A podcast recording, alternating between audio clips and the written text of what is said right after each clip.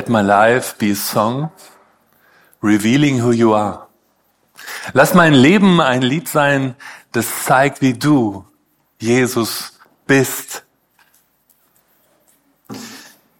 Offenbart mein Leben, dein Leben, wie Jesus ist. Die Frage geht ja schon ziemlich nah ran und jeder kann das für sich überlegen. Ich gebe uns mal fünf mögliche Antwortmöglichkeiten. Du könntest sagen, ja, auf jeden Fall. Und du sagst überwiegend ja oder manchmal ja, manchmal nein, überwiegend nein oder nein, auf keinen Fall. Jeder für sich. Ich habe für mich manchmal ja, manchmal nein. Und mich noch gefragt, ob ich damit nicht doch auch ein bisschen zu optimistisch bin. Zumindest wenn ich an meine Philosophiestunde denke. Das ist jetzt ein paar Tage her. Ich war 16 Jahre alt, aber ich weiß es immer noch. Und im Philosophieunterricht ähm, da war der christliche Glauben irgendwie sowas von gestern. So, das war zumindest mein Gefühl damals. Ähm, gar nicht unbedingt vom, vom Lehrer ausgehend, sondern von den Mitschülern. Ich war 16 und für mich war das Leben in der Gemeinde und das Leben in der Schule, das, das driftete auseinander wie zwei Welten. Und wir hatten einen, ähm, ich würde mal sagen, sehr selbstbewussten Mitschüler, der hat am Ende einer Philosophiestunde alle gefragt, und du? Glaubst du tatsächlich auch an Gott? Also wirklich, war ein bisschen missionarisch unterwegs, zu jedem hingegangen, hat ihn gefragt. Und die meisten haben gesagt, nein, ich glaube nicht an Gott. Und äh, hat die Person vor mir gefragt, die hat auch gesagt, nein, ich glaube nicht an Gott. Und dann kam er zu mir. Und in dem Moment schellte die Schulglocke. und die Situation löste sich auf. Und ich weiß noch, dass ich irgendwie erleichtert war, aber als ich zu Hause war, da habe ich auch gedacht, das war auch eine verpasste Gelegenheit. Wird durch mein Leben, durch dein Leben Jesus sichtbar? Wissen die Leute, was du antwortest auf die Frage, glaubst du etwa auch an Gott? Die Schulglocke kommt dazwischen, aber nicht in jeder Situation. Ich komme auf das Beispiel später zurück. Mir fällt auf bei dem Lied, das wir gerade gehört haben, dass die Sängerin eine Bitte ausspricht. Let my life be a song revealing who you are. Lass mein Leben ein Lied sein, das dich offenbart. Wäre die Sängerin total überzeugt davon, dass ihr Leben jeden Tag Jesus spiegelt, dann würde sie doch diese Bitte nicht formulieren. Es ist eine Bitte. Und dann singt sie, You are salt and light, Jesus. Du bist das Salz. Und du bist das Licht. Ich weiß nicht, ob es dir auch so geht. Da kann ich leichter mitsingen, wenn es heißt, du bist das Licht, Jesus. Und dann vielleicht ein ganz klein bisschen spiegelt sich etwas von dem auch in meinem Leben. Aber Jesus traut uns noch mehr zu. Und das zeigt der Predigtext für heute. Er traut uns mehr zu, als wir uns sehr wahrscheinlich selber zutrauen. Ich nehme euch mal mit, Matthäus, Evangelium Bergpredigt, wie Ola gerade schon gesagt hat. Bergpredigt, da geht Jesus immer voll zur Sache, ja. Ihr seid das Salz der Erde. Aber wenn das Salz nicht mehr Salz, wie kann es wieder salzig werden? Es ist nutzlos. Also wird es weggeworfen und von den Menschen zertreten. Ihr seid das Licht der Welt. Eine Stadt, die auf dem Berg liegt, kann nicht verborgen bleiben. Es zündet ja auch niemand eine Öllampe an und stellt sie dann unter einen Tontopf. Im Gegenteil. Man stellt sie auf den Lampenständer, damit sie allem im Haus Licht gibt. So soll euer Licht vor den Menschen leuchten. Sie sollen eure guten Taten sehen und euren Vater im Himmel preisen den Vater im Himmel preisen. Jesus richtet die Bergpredigt an seine Nachfolgerinnen und Nachfolgern Und aus den Evangelien ergibt sich nicht, dass das besondere Glaubenshelden waren. Jesu Nachfolger heute wie damals sind Menschen wie du und ich. Manchmal mutig, manchmal zögernd, manchmal ängstlich. Was hätten die Menschen damals geantwortet, wenn sie die Frage gestellt bekommen hätten, die wir vorhin uns gestellt haben, wird durch dein Leben Jesus sichtbar? Ich kann mir vorstellen, Petrus vielleicht und Jakobus und Johannes, die hätten vielleicht angekreuzt, ja, auf jeden Fall. Aber hätten nicht auch andere Jünger manchmal ja, manchmal nein angekreuzt? Wir lesen ja schon, dass sie häufiger Jesus nicht verstanden. Und manchmal bezeichnete er sie auch als kleingläubig. Und dann sind sie auch davongelaufen. Jesus, du bist der Meister. Wir sind doch nur die Jünger.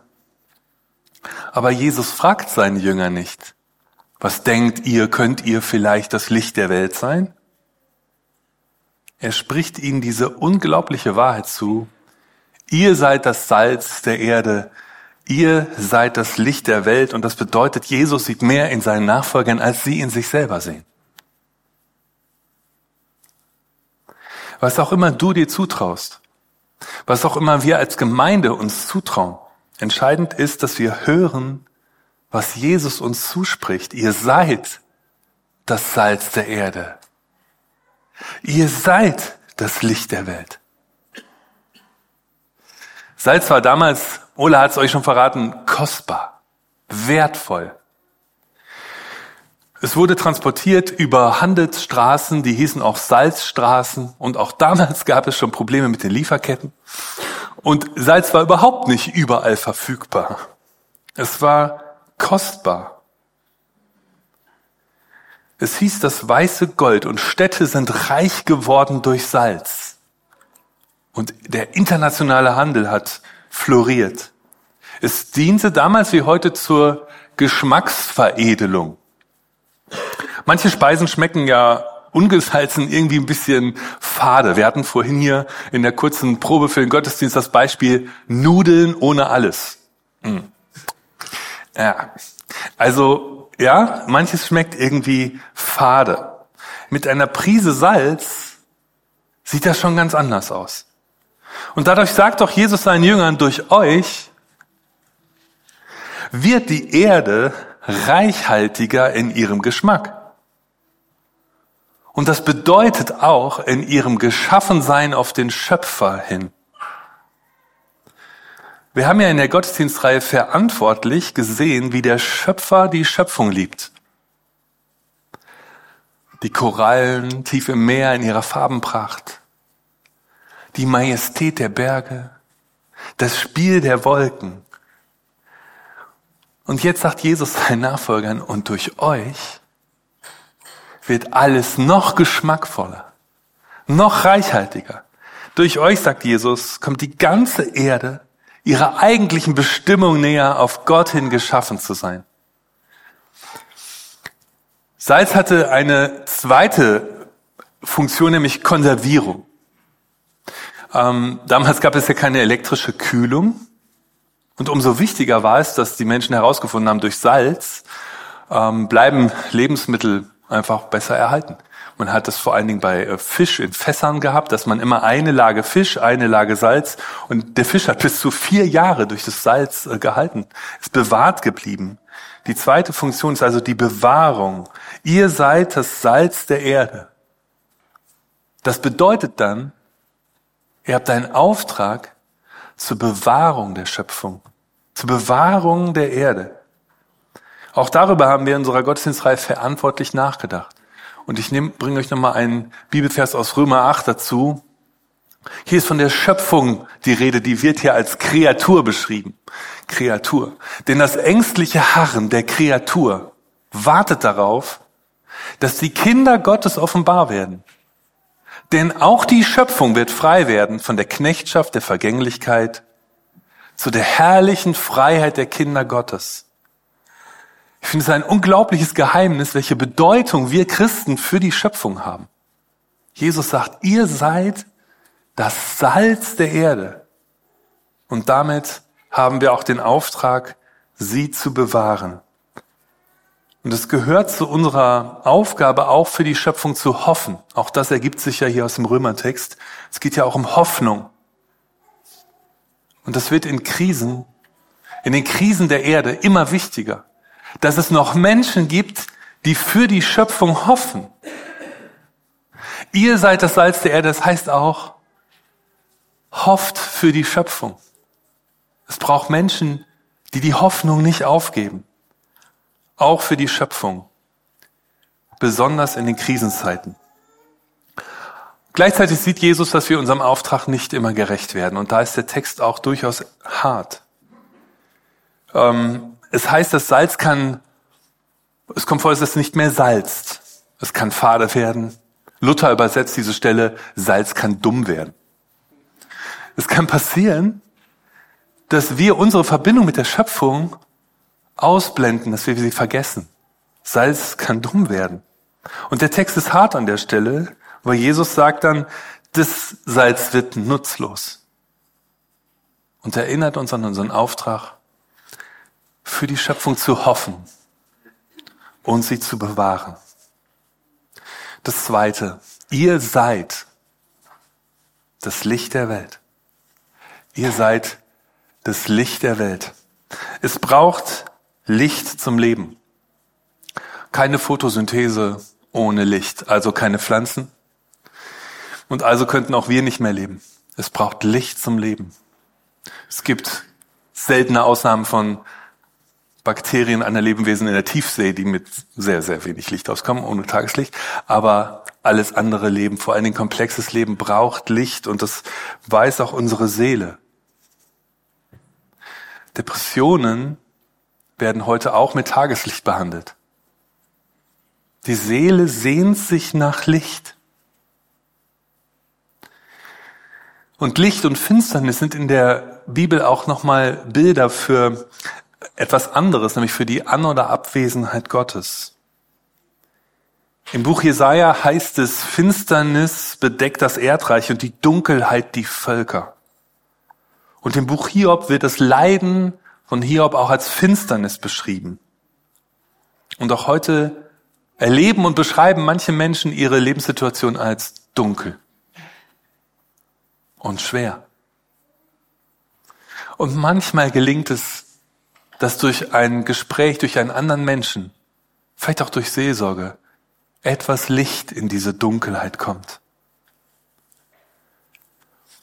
So sind wir auf den Spuren von Jesus, denn er sagt in Johannes 8, ich bin das Licht der Welt. Wer mir nachfolgt, der wird nicht wandeln in der Finsternis, sondern wird das Licht des Lebens haben. Das Licht des Lebens. Und ich sagte in der Bergpredigt, ihr seid das Licht der Welt. Und wieder will ich reflexartig sagen, ah, nein, du bist das Licht der Welt. Aber er bleibt dabei. Ihr seid das Licht der Welt. Und ich glaube, dass er möchte, dass wir selbstbewusster werden als Christen. Dass wir selbstbewusst leuchten. Du in deinem Umfeld. Jesus traut dir zu, dass es durch dich im Leben anderer heller wird. Wieder führt Jesus Beispiele aus der Alltagswelt an und ähm, er nennt zunächst eine Stadt, die auf einem Berg liegt. Sie kann nicht verborgen bleiben, sagt er. Wenn sie auf dem Berg liegt, jeder kann sie sehen. Es liegt nahe, dass seine Hörer damals an Jerusalem gedacht haben, die Stadt am und auf dem Berg Zion. Die heilige Stadt, die Stadt auf dem Berg. Und die Pilger, die zu Jerusalem hochpilgerten, die haben Wallfahrtslieder geschrieben. Und eines dieser Lieder ist der Psalm 121. Und dort heißt es, vielleicht kennt ihr den Anfang von dem Psalm auch, ich hebe meine Augen auf zu den Bergen. Woher kommt mir Hilfe? Meine Hilfe kommt von dem Herrn, der Himmel und Erde gemacht hat. Und die Pilger haben nach Jerusalem, zur Stadt auf dem Berg nach oben geschaut. Deswegen war es ziemlich einleuchtend, für die Menschen damals, dass Jesus sagt, eine Stadt, die auf dem Berg liegt, die kann man nicht verbergen. Deren Licht sieht man. Man sieht sie weit. In einem zweiten Bild spricht Jesus von einer Öllampe, die niemand unter einen Tontopf stellt. Luther übersetzt hier unter den Scheffel stellen und daher kommt diese Rede, Rede, wenn du sein Licht nicht unter den Scheffel zu stellen, kommt aus diesen Bibelversen. Eine Öllampe soll nicht unter den Tontopf oder unter den Scheffel, sondern auf einen Lampenständer.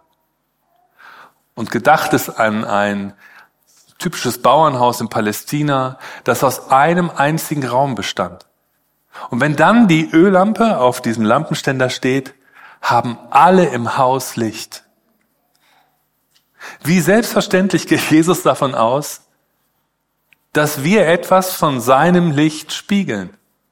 er sagt, das Unnatürliche wäre es zu verstecken, zum Beispiel im Gemeindehaus oder in dem die beiden Welten irgendwie gar nicht zusammenfinden. Da ist das Leben im Alltag und da ist die Gemeinde. Er sagt, leuchtet, leuchtet in eurem Alltag. Er traut dir zu, dass es heller wird in deinem Umfeld. Im Epheserbrief steht, Epheser 5, früher habt ihr nämlich selbst zur Finsternis gehört. Aber jetzt seid ihr Licht. Denn ihr gehört zum Herrn. Führt also euer Leben wie Kinder des Lichts. Denn das Licht bringt als Ertrag lauter Güte, Gerechtigkeit und Wahrheit. Paulus nennt uns hier auch Kinder des Lichts, alle, die dem Herrn gehören. Und das soll sich im Alltag zeigen. Und genannt sind hier Güte, Gerechtigkeit und Wahrheit. Und wieder frage ich mich, wie gütig bin ich denn mit den Menschen um mich herum? Güte heißt was wie eine milde Freundlichkeit. Wie viel milde Freundlichkeit strahle ich denn aus in meinem Alltag? Und zweitens, werde ich denn den Menschen gerecht, mit denen ich zusammenlebe? Und wie steht's mit der Wahrheit? Ist mein Leben wahrhaftig? Und sind wir als Gemeinde dafür bekannt, dass wir gütig sind, gerecht und wahrhaftig? Und wieder habe ich den Eindruck, dass Jesus in uns etwas sieht, bevor wir es sehen. Ihr seid Licht. Ihr seid Kinder des Lichts. Es geht mir in dieser Predigt zu Salz und Licht ganz ähnlich wie bei der Predigt zur Braut Christi. Ich weiß nicht, ob ihr euch erinnert. Ich habe damals gefragt, ist die Braut Christi, die Gemeinde, wirklich so schön, wie Jesus sagt? Und heute denke ich, sind wir wirklich, haben wir wirklich so viel Salzkraft und so viel Licht für unser Umfeld? Aber dann höre ich wieder, wie Jesus mir ins Ohr flüstert, ihr seid es, Christian. Ihr seid Salz und Licht. Lebt eure Berufung als mutige kleine Salzkörner und Lichtfunken, jede und jeder da, wo er lebt, in seinem Umfeld. Ich glaube, Jesus will, dass wir mutiger werden. Ich habe damals ein Jahr gebraucht, um wieder auf diesen Mitschüler zuzugehen.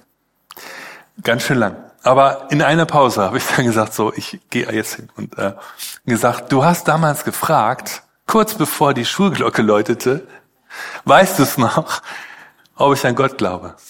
Und ich will dir heute sagen, Stunde des Bekenntnisses. Ähm, ja, ich glaube an Gott und ich gehe in die freie evangelische Gemeinde hier in Hagen. Und ich war total überrascht, wie er reagiert hat.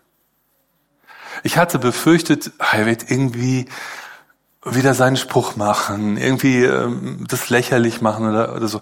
Das war überhaupt nicht der Fall. Wir haben die ganze Pause miteinander geredet. Er war total interessiert daran, was ich glaube und wie ich glaube. Und vielleicht ist gerade in diesem missionarischen nicht an Gott glauben auch eine Frage verborgen. Mir kam es so vor, ich habe ihn aus den Augen verloren, das ist jetzt Jahre her, aber an die Szene erinnere ich mich noch. Und ich habe mich auch gefragt, warum ich eigentlich so lange gebraucht habe, wieder hinzugehen. Ein Schuljahr ist schon ganz schön lang. Es lohnt sich, mutig zu sein, auch als Gemeinde. Mutig weiter das Evangelium zu sagen und zu leben. Immer wieder aufzustehen und immer wieder mit der Stimme Jesu im Ohr, ihr seid das Salz der Erde, das Licht der Welt. Mit diesem Mut können wir als Gemeinde auch Ideen entwickeln. Ich habe euch ähm, eine Idee mitgebracht, nämlich es wird gerade ein Projekt entwickelt, das heißt mobiles Straßencafé. Ich finde schon den Namen gut und Kaffee mag ich auch. Und in unserem Arbeitsfeld multilokal wird gerade dieses Projekt entwickelt, mobiles Straßencafé. Wir wollen also nicht nur die Menschen hier durch unser fantastisches Welcome-Team in diesem Haus herzlich begrüßen, sondern wir wollen auch in Karlsruhe sein, auf verschiedenen Plätzen. Und die Idee ist, da mit Stühlen und Tischen und vielleicht auch ein paar Sonnenschirmen, weil es soll von Mai bis September äh, stattfinden. Und ihr wisst ja, was in Karlsruhe Mai bis September, ja, mit Sonnenschirmen. Und dann wollen wir da sein und mit Menschen ins Gespräch kommen. Und ich freue mich total auf dieses Projekt. Aber es braucht viele kleine Salzkörner und viele Lichtfunken, die sich anstecken lassen, die Lust haben mitzumachen. Und ähm, was könntest du zum Beispiel machen? Du könntest zum Beispiel sagen, also ich bin jemand, der ist für Gespräche mit Besuchern dann da. Du könntest aber auch sagen, ich mache den Hängerdienst. Also ich fahre die Stühle und Tische vom Gemeindehaus äh, an den Marktplatz oder wo immer wir uns da treffen. Oder du sagst, hey, ich kann Kuchen backen. Oder ich könnte nachher spülen, beim Auf- und Abbau helfen. Du siehst, es braucht viele kleine Salzkörner und viele kleine Lichtfunken. Und es braucht auch Menschen, die dafür beten. Wir brauchen nämlich noch eine Genehmigung von der Stadt. Also, ja, also bitte ähm, betet erstens dafür, dass die Stadt äh, das genehmigt. Und zweitens, ähm, ob Gott euch da gebrauchen will, bei diesem Projekt dabei zu sein. Und wenn, wenn du sagst, ähm, hey, das ist was für mich, dann kannst du eine Mail schicken an multilokal.feg-karlsruhe.de. Kannst du dich beteiligen.